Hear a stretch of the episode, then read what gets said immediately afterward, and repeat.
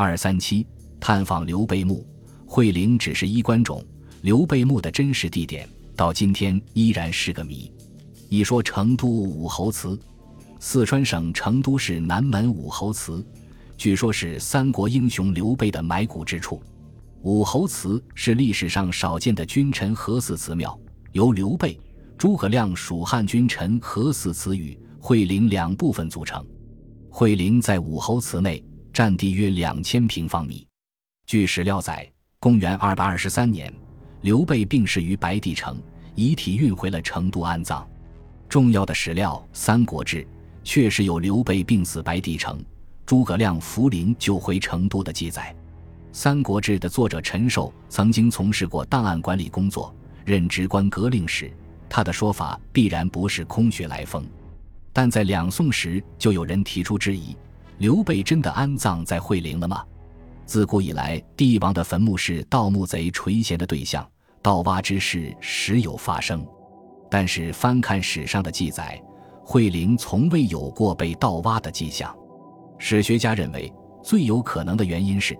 刘备根本没有长眠于此，惠陵只是一个衣冠冢。二说白帝城今重庆奉节，一些专家认为刘备去世时正是农历四月，下葬时间为农历八月。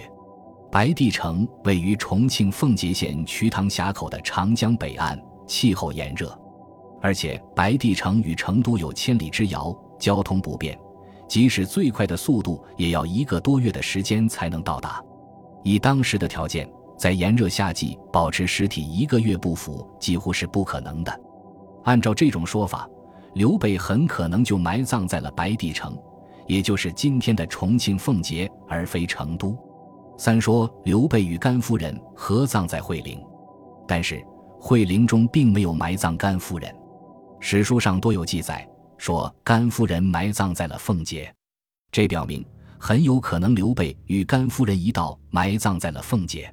近代，奉节城中发现了一些人工隧道，初步辨认是墓道。研究人员曾经使用超声波进行勘察，发现这些隧道引向奉节人民政府大院。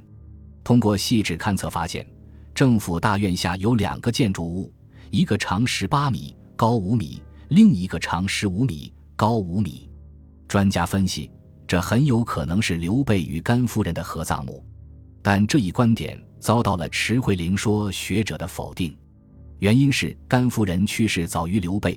另外，在《三国志》有记载，诸葛亮曾向后主尚书提出以与大秦皇帝合葬，因此这一说法被否定了。